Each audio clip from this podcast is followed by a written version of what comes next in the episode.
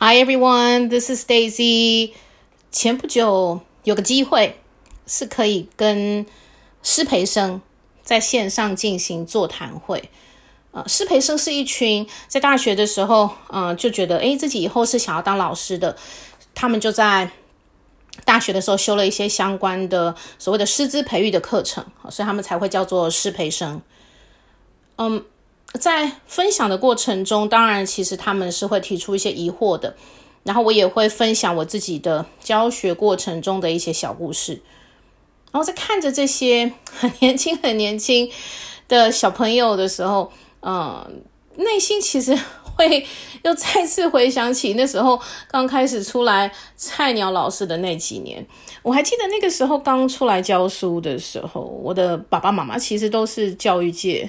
对我来说是大前辈，我还记得那个时候，我妈妈在我刚出来教书的时候，就用那种铁口直断的语气说：“哎，你接下来一定会很认真的乱教了。”我还记得那时候我还蛮生气，想说：“我这么的有热血、有梦想、有抱负，你怎么说我在那边乱教？”事实证明。我在刚开始，呃，到内高的那几年，应该是真的很认真的乱教。每次回想都会觉得对当时的学生有那么点抱歉哈，就他们是人生菜鸟，我也是教学菜鸟。为什么说是很认真的乱教嘞？那个时候刚开始教书的时候，是真的很有热忱，很有理想，很有抱负，就觉得说，哦，嗯，I want to do this, I want to do that, I want to try this, I want to try that，就是有很多的想法在脑袋里面，然后很多想要去尝试的事情。可是那个时候的我才刚来到这个学校，我其实对学生的程度啦、特性啦，嗯，他们。怎么学？哈，怎么样的速度？哈，我该用什么方式、什么样的节奏去引导他们？其实是一无所知的，所以导致我常常觉得那时候明明每天都教的非常非常的用力，回到家都有点虚脱，连讲话都没有办法。可是好像学生不见得嗯那么能感受到我的教学的一些内涵或是一些一些目标。之后是大概教了三年五年吧，开始慢慢了解学生了，也了解我自己了，然后比较可以开始真的去找出一个黄金公式，然后可以去套用在我的每天教学上面。这已经是大概教学到第十年的事情。然后那个时候我就会觉得，哦，I know everything，就会自以为自己很懂，然后就每天。自我良好的过着，嗯，我的日子。然后就在前几年，学生因为都是二十一世纪出生的新人类，我都常常说他们是 brand new species，全新的物种。我突然发现，如果用以前的那些策略啊，会行不通，因为他们已经不是之前的学生了。比如说，很多人常常会。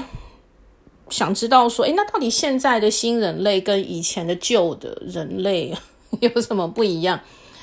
我觉得二十一世纪之后出生的这些十几二十岁的小孩，跟之前的十几二十岁的小孩最大的不同还蛮多的。有一个最明显的，以前当老师会觉得说，我只要很认真准备，我走进教室，你就应该要认真听我说话。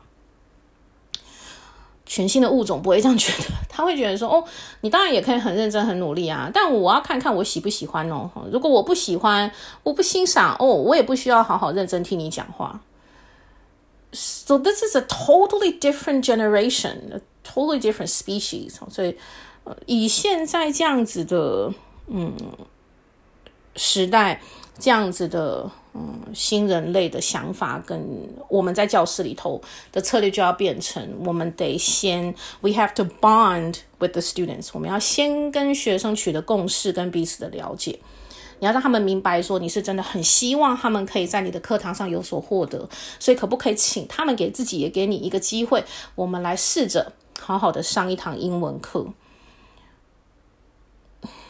Yep, uh, you have to make changes, that's for sure. If you try to teach the old way, then probably you're the one who suffers. 呃，会痛苦的只有老师自己了，因为学生 they don't care 哈哈。呃，所以我对在看着新老师教书的时候，我都觉得啊，他们一定会很认真的乱教，就像当年的我。但其实就是在那个好像胡乱啊摸索尝试的那个过程中，你其实就会找到适合自己也适合你的学生的一个模式。而那个过程实际上是非常有趣的，而且也很值得去记录啦，去去分享。As for myself, I definitely want to uh, keep learning and keep adjusting so as to come up with the the best formula for me and my students. 所以我接下来也还是会继续的努力的。 精进自己、充实自己之外，然后试着跟学生这个全新世纪的物种，好好的找出一个黄金相处之道。That's all for today. Bye.